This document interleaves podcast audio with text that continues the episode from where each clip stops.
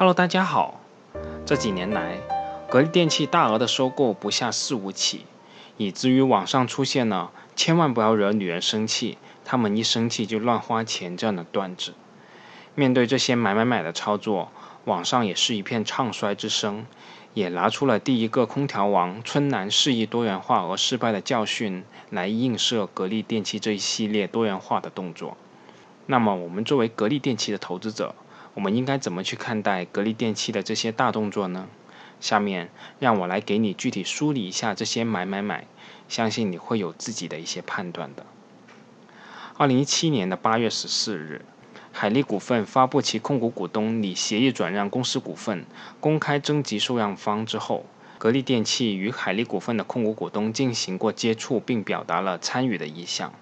但是最终两者是并没有谈拢的。但随后，格力电器在二级市场上持续的买入，在这期间，海力股份的股价足足上涨了百分之七十三点二四，近乎翻倍。直至二零一七年的九月，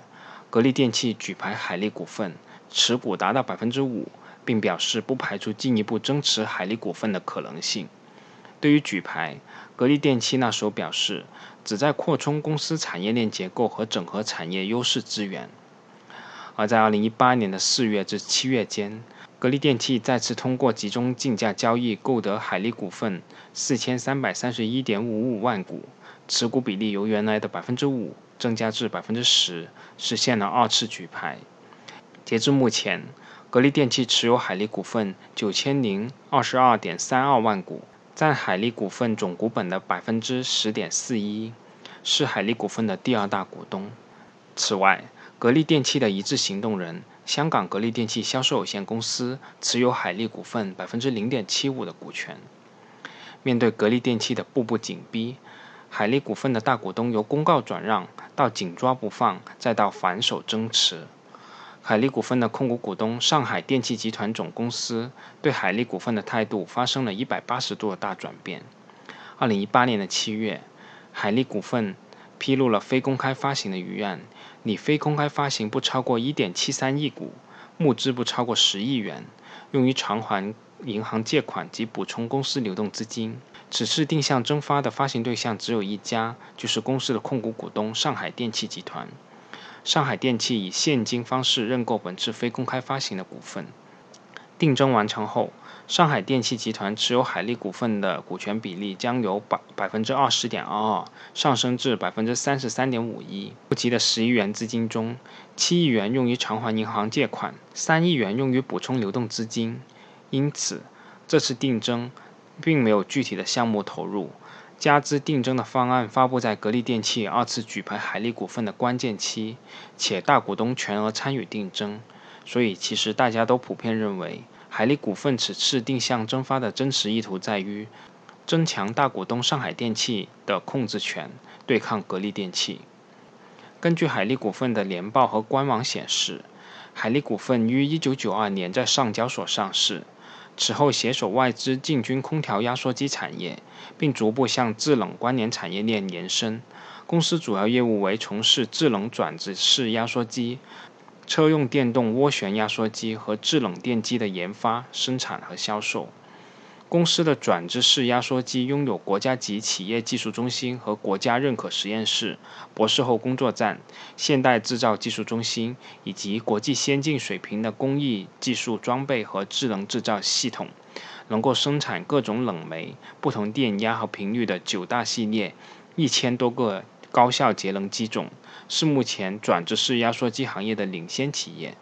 公司实施国际化产业布局，近年来已经在上海、南昌、绵阳、印度四个地方建立了五个世界级绿色工厂，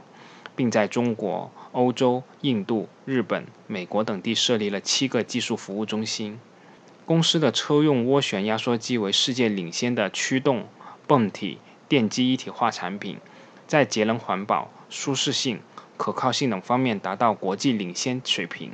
打破了外资品牌的技术垄断，占据了行业领先地位。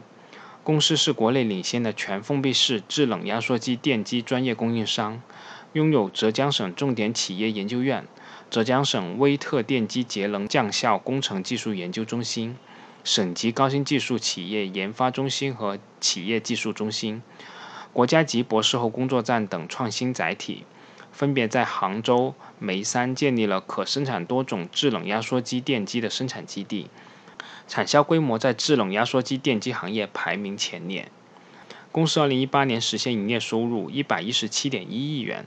实现于归属于股东的净利润3.1亿元，净资产收益率为7.29%。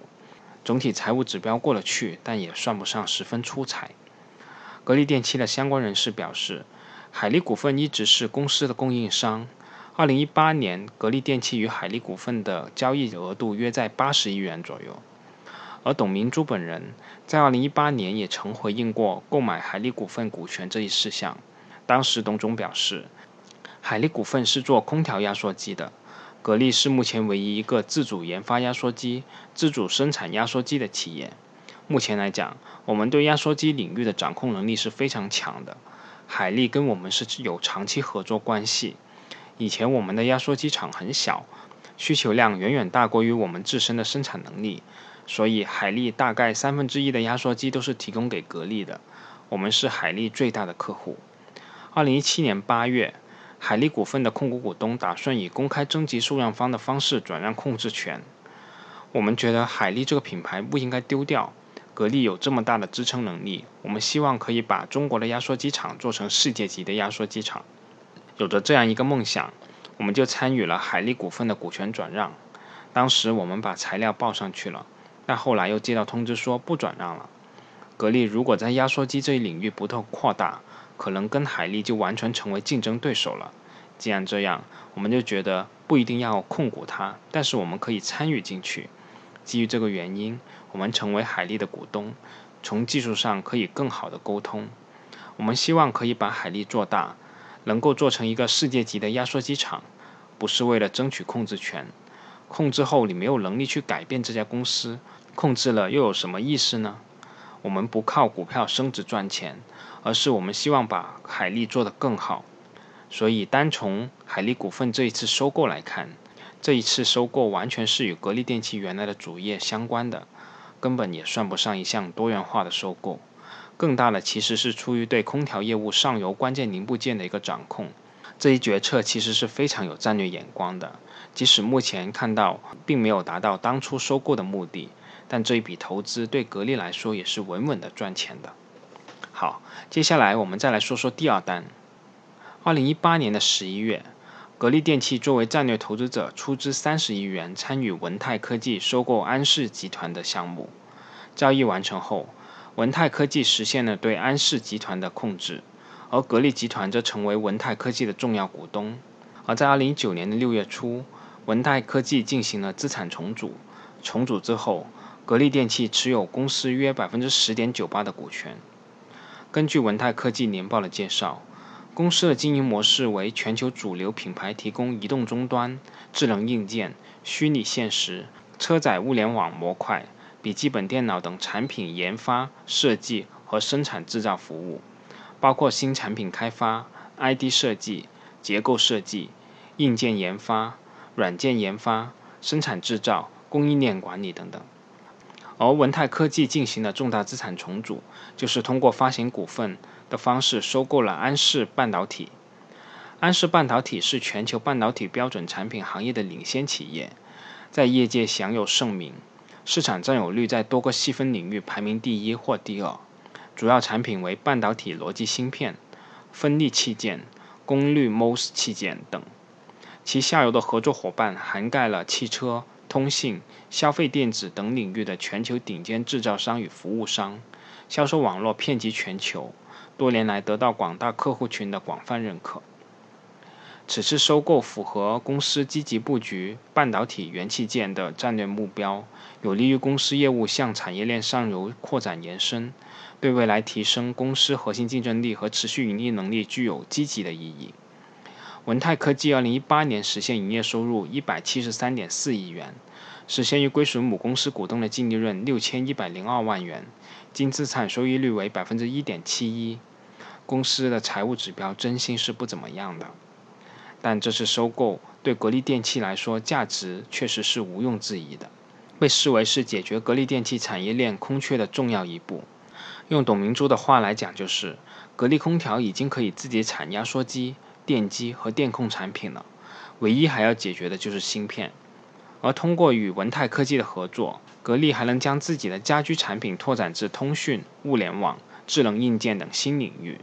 而通过参股成熟的设计公司，涉足相关芯片领域，无疑是比格力电器自己由零开始探索要保险的多的，成本也低得多的。正如华为在使用高通芯片的同时，也在自主开发骁龙芯片；在使用安卓系统的同时，也在自研鸿蒙系统一样，格力电器在借用外力的同时，自主芯片的开发应该也是持续推进的。但是我相信这是一个。缓慢的过程。如果说这次收购文泰科技的一个股权是一个多元化的操作，我个人是不太认同的。接下来我们再来说说第三单的收购。二零一九年的七月九号，格力电器发布公告显示，格力电器将会以自有资金一点九九亿元认购新疆众合在非公开发行中发行的四千五百八十七点一六万股股份。之后，格力电器将持有新疆众合百分之四点四四的股份，该持股比例将令格力电器成为新疆众合的第三大持股人。而在这次新疆众合的定增中，而在这次新疆众合的定增中，新疆众合的大股东特变电工投资三点七亿元增持八千四百多万股，持股比例将从百分之二十七点二二增加至百分之三十点八五。根据新疆众合的年报显示，新疆众合是中国最早从事铝电子新材料研制的企业之一，是新疆地区少数获得军工试证，就是武器装备科研生产许可证、武器装备承制资格证、武器装备质量体系认证、武器装备科研生产保密资格证的企业之一，拥有全球最大的高纯铝生产基地。目前，公司已建立了能源。高纯铝、电子铝箔、电极箔、电子新材料产业链，主要从事高纯铝、电子铝箔和电极箔等电子元器件原料的生产、销售，以及铝及铝制品的生产销售。高纯铝主要应用于电子铝箔、电子导针导线、高端储存硬盘等航天航空、电子、军工装备、交通等领域。电子铝箔主要用于电极箔生产，电极箔主要用于铝电解电容器的生产。合金产品、铝制品主要用于汽车轮毂、电子消费品、节能灯、节能导线、建筑装饰等交通、电力、建筑等相关领域。公司2018年度实现营业收入48.7亿元，实现于归属于母公司股东的净利润1.814亿元。净资产收益率为百分之五点二，而其实在此次投资之前，新疆众和便已经是格力电器在中高压化成薄材料的重要供应商。而据格力电器公告表示，此次股权投资将有利于公司完善其供应链体系，并为公司提供稳定的原材料保障。此番对新疆众和的进行股权投资后，电力电器的产业链布局将会更加完善。而在二零一九年的八月二号。格力电器也高调宣布，格力智能仓储立体库凭借性能稳定、存储智能化、自动化等特点，成功中标新疆众合股份有限公司智能立体库项目。我想这是一个极好的开始。格力的智能装备一直做不大，确实是与缺乏相关的一些种子用户是很大的关系。一个产品即使研发成功了，但是如果没有在大型企业上成功实施的经验，要让甲方放心让你去做，还是相当的困难的。最后，我们来说说第四单。其实这单也是目前最不清晰的一单。刚才我们说到了三笔收购，其实都涉及对关键原材料供应商的一个参股，而接下来要说到的这笔就略有不同。二零一九年的七月十六日，格力电器与荷兰万江能源开发有限公司战略合作协议签署仪式在珠海举行。董明珠和万江集团董事长陈泽明均出席了签署协议的仪式，并就双方企业的产品布局和发展理念进行了深入交流，在中深层地热能开发利用的重要性和迫切性上达成了共识。同时，双方拟联手推动清洁能源的开发利用，尤其是在中深层地热能综合开发利用领域达成战略合作。格力电器的相关人士在接受媒体采访时表示，目前这个仅是战略合作协议，具体的合作细节尚不清楚。由于此前格力电器多次跨界投资，此次与万江新能源战略合作又被视为新的一次跨界。但也有分析认为，这次合作其实是谈不上跨界的，只不过董明珠将格力电器的技术和产品卖到更多的行业，拓展格力产品和技术的市场空间，使其有更广泛的应用。中生成地热能开发利用是这次合作的一个关键词。今年五月，格力电器携新技术亮相中国国际供热通风空调、卫浴及家居系统展览会，展出了新品中生成地源热泵离心机组。该产品专为中生成地热能高品位热源设计，号称单井可以承担约一万平方米的供暖，实现了一井一机一栋楼的新型供暖模式。而荷兰万江的官网显示。该公司创始于2008年，总部位于河南省郑州市，致力于清洁能源的开发利用，专注于城市地热能集中供暖。据报道，荷兰万江在三门峡峡州区实施了地热能集中供暖，成为了河南省首个地热集中供暖示范区。此后，公司将模式成功推广至周口地区。打造了地热清洁取暖连片示范区，成为了河南省唯一入围国家能源局中分合作示范项目，并在郑州、开封、新乡、安阳等地区落地。值得注意的是，河南万江的董事长也是上市公司三全食品的创始人。河南万江董事长为陈泽明，其个人直接持股比例为百分之三十点一九。据企查查的数据显示。目前，陈泽明直接持有三全食品百分之十点四一的股份，是公司第一大股东、实际控制人。同时，他还是三全食品现任董事长陈楠之父。对于这一笔交易，我目前能找到的消息就这么多了。我不懂地热能的应用，但如果光看现在已经看到的消息来说，主要还是在热泵、离心机组等格力传统优势领域的合作。从这个角度上来说，也谈不上什么多元化。本来说到这里就基本上已经讲完了，但突然间想插一句话：其实目前是我们经济的退潮期，是周期的一个低点。作为价值投资者，都应该知道在低点布局的重要性。其实现在格力电器不也是在做这个动作吗？所以从这个角度来说，我是非常的理解格力电器的这一系列动作的。